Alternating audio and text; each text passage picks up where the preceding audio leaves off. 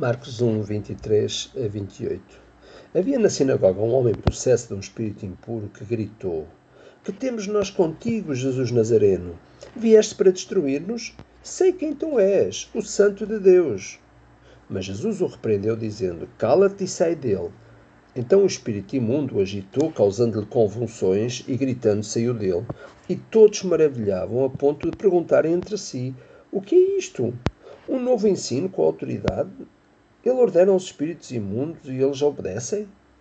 E logo a sua fama se espalhou por toda a região da Galileia. Não devemos ficar surpreendidos porque Marcos nos refere este primeiro milagre no seu Evangelho. Aliás, hum, sabemos que este, este milagre que está presente aqui, a cura de um homem possesso de um espírito imundo, hum, realmente comparando com João, nós sabemos que Marcos não refere a transformação da água em vinho, é?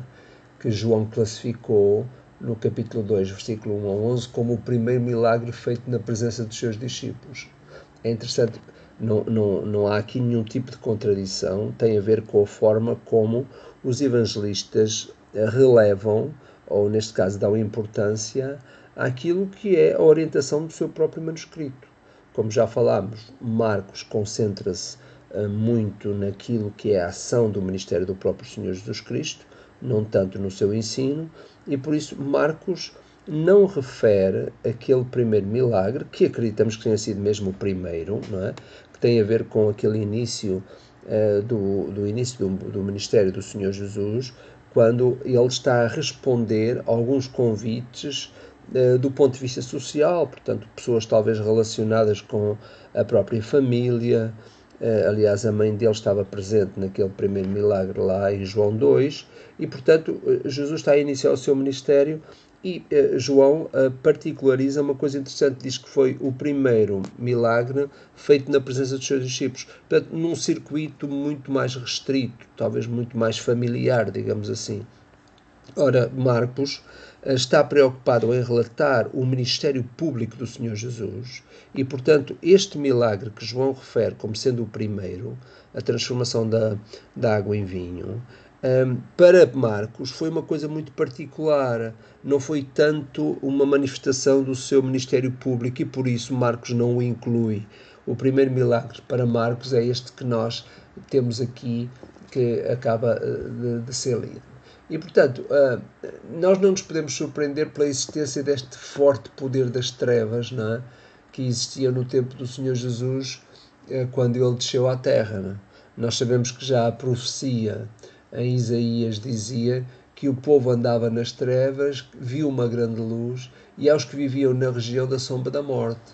Portanto, ah, nós sabemos que Marcos, talvez propositadamente, refere este primeiro milagre no seu Evangelho, também para alinhar com aquilo que é a descrição dele em relação a João Batista.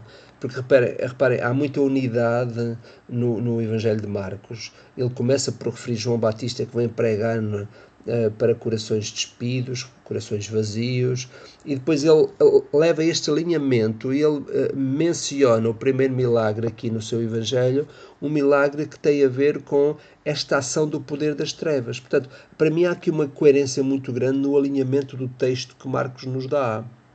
Ele vai buscar um milagre que, uh, independentemente se cronologicamente foi o primeiro ou não, não importa, mas ele refere esse milagre aqui como um, um elemento que, no fundo, liga com aquilo que é a sua intenção em mostrar e provar a grande diferença que o ministério do Senhor Jesus Cristo faz na vida das pessoas, porque ele veio trazer essa luz uh, no meio de um povo que vivia realmente em profundas trevas. Não é?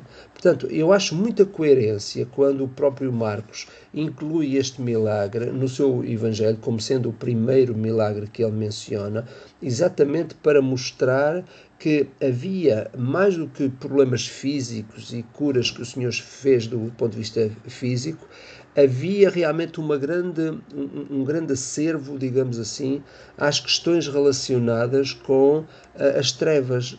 E por isso, como nós podemos compreender, e, e isso é algo explicável, um, o que terá causado estas trevas uh, e o porquê da possessão dos demónios habitando com frequência a, a, alma das pessoas vivas, nós, nós conseguimos explicar isso, não é?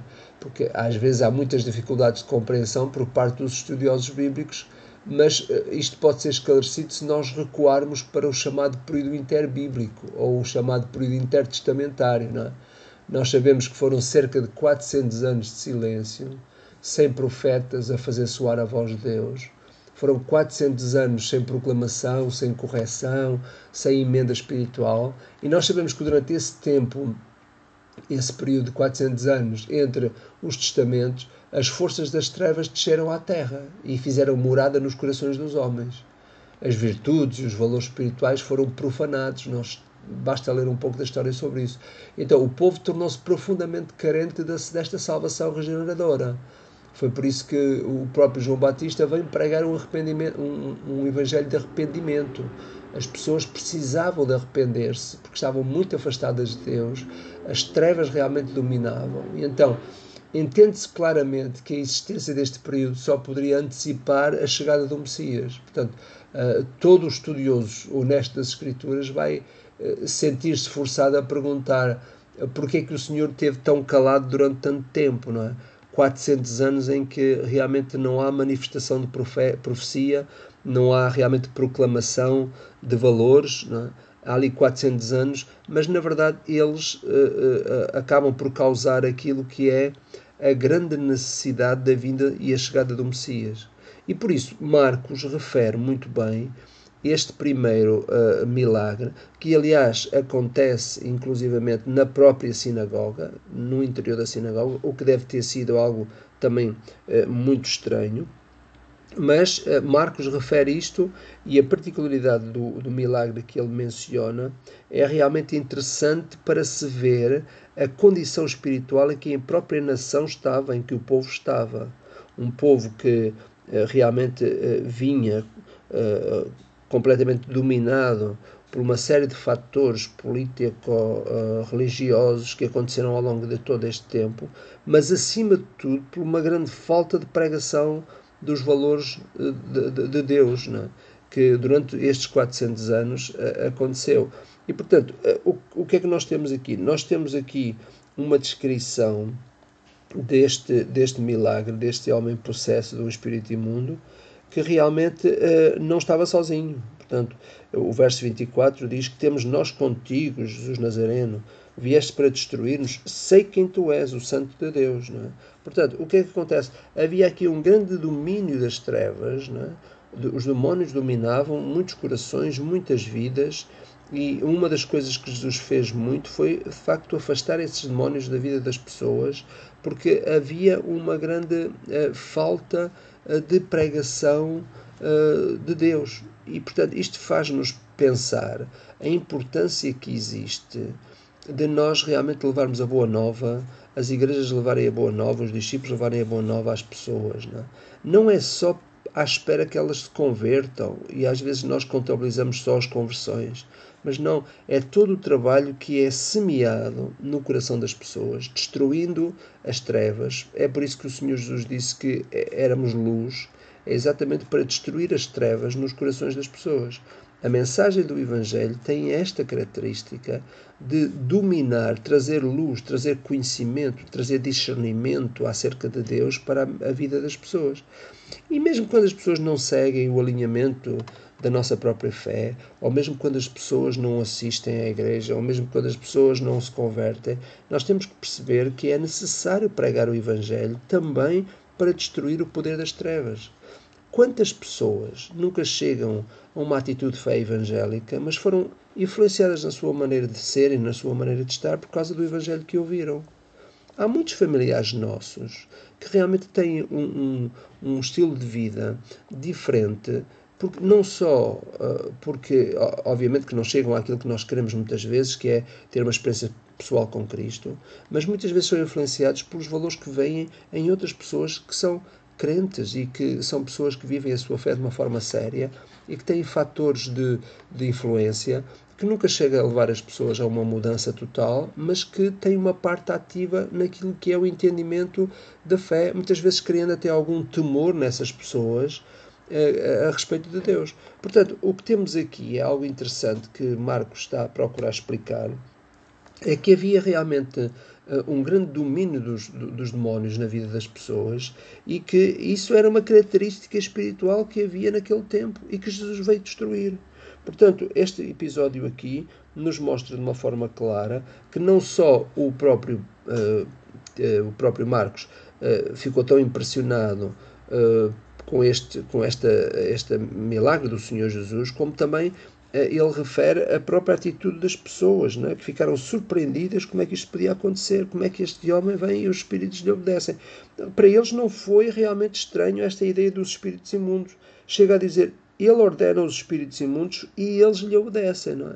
E, portanto, há aqui uma, eh, uma predominância, há aqui uma sobrevalência daquilo que é, de facto, a ação do Senhor Jesus quando chega, produzindo é? o impacto na vida das pessoas. Porquê? Porque ninguém conseguia dominar todo este clima de trevas que havia e o Senhor Jesus veio assegurar-nos para isso para, para, para hoje. O que é que eu penso? penso que, na verdade, temos que valorizar que o poder da luz é muito mais importante que o poder das trevas. Nós temos que semear a luz do Evangelho nas pessoas. E a minha reflexão hoje é, uh, Theo, como é que tu poderás fazer mais? como é que tu poderás ainda ser um agente da proclamação do Evangelho mais do que tens sido? E é isso que eu quero pensar hoje. Formas práticas nós fazemos chegar a luz do Evangelho a outros que estão perto de nós, mais longe de nós, estarmos ativos naquilo que é o ministério da própria Igreja para fazermos soar essa luz no coração dos outros. Um abraço.